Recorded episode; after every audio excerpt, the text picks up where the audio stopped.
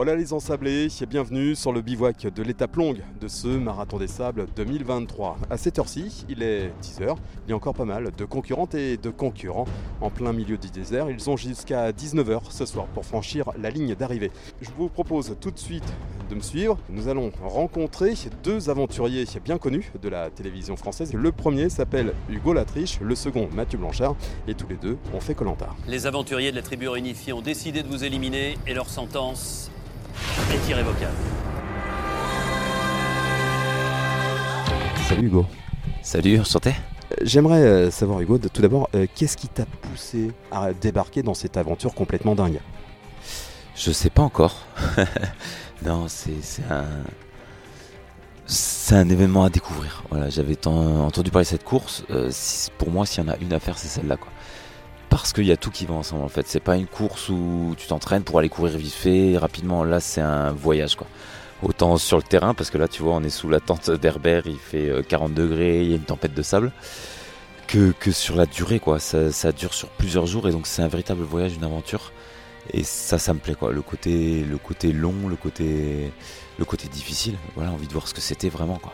Euh, finalement, t'avais jamais couru réellement de, longue distance, voire euh, marathon, t'en avais fait Non, non, je suis pas du tout un coureur à la base. Euh, j'aime beaucoup le sport, mais c'est vrai quand je fais du long, je fais plus du vélo, VTT notamment. J'adore le VTT. Mais la course, je découvre et, j'ai été servi hier notamment sur la 90. Là, c'était une, folie quoi. Donc euh, non, c'est pas mon domaine, mais c'est pas drôle si on sort pas des fois un petit peu des sentiers battus et qu'on teste pas un petit peu d'autres domaines. Donc c'est pour ça que je suis là pour tester mes limites un peu quoi.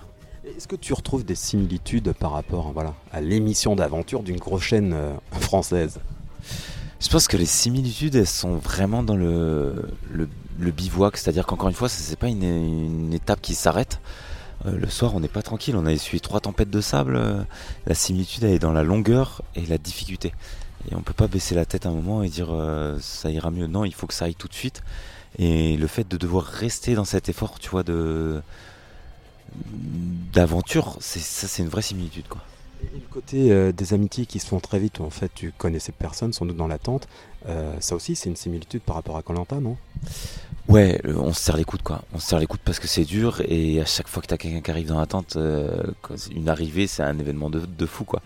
Nous on a eu la chance de rester nombreux, il y a quasiment tout le monde dans l'attente, on a un seul abandon parce qu'il y en a beaucoup autour, hein, ça a été très dur. Donc, euh, donc oui, il y a cette solidarité, il y a ce, noyau dur. Euh, c'est des gens sur qui on peut compter et c'est énorme. En si peu de jours, c'est incroyable quoi. En deux jours, on se retrouve déjà, euh, déjà soudés. Et ça, c'est. Je sais pas s'il y a beaucoup d'événements sur lesquels on peut retrouver ce, genre de choses quoi.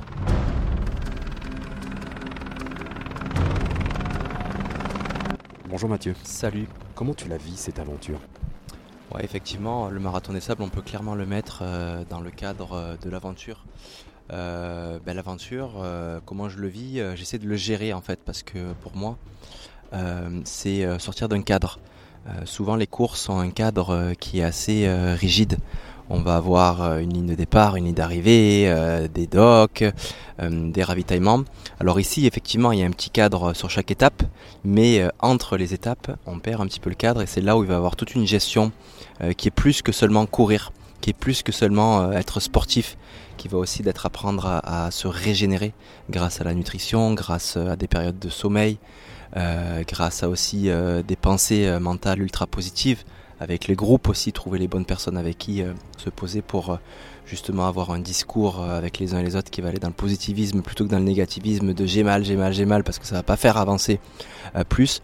Et donc c'est comme ça que je vis mon aventure, c'est vraiment hors des étapes, lorsqu'on perd le cadre euh, un petit peu, euh, qu'on est un petit peu à notre euh, libre arbitre de faire ce qu'on veut entre, entre nos étapes. Ton expérience de sportif et d'aventurier, tu l'as aussi posée par écrit. Tu peux nous parler un petit peu de ton livre hein, qui est sorti il y a quelques semaines Effectivement, voilà, c'est un livre avec un fil conducteur qui est la préparation à l'UTMB 2022.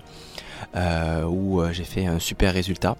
Et c'est pas un livre qui est chronologique, c'est un, livre qui va faire des connexions au fil du temps sur l'année, lorsque je m'approche de cette UTMB avec des choses qui me sont arrivées dans ma vie et qui expliquent pourquoi j'ai cette âme d'aventurier, pourquoi j'en suis arrivé là, à ce niveau-là, en si peu de temps.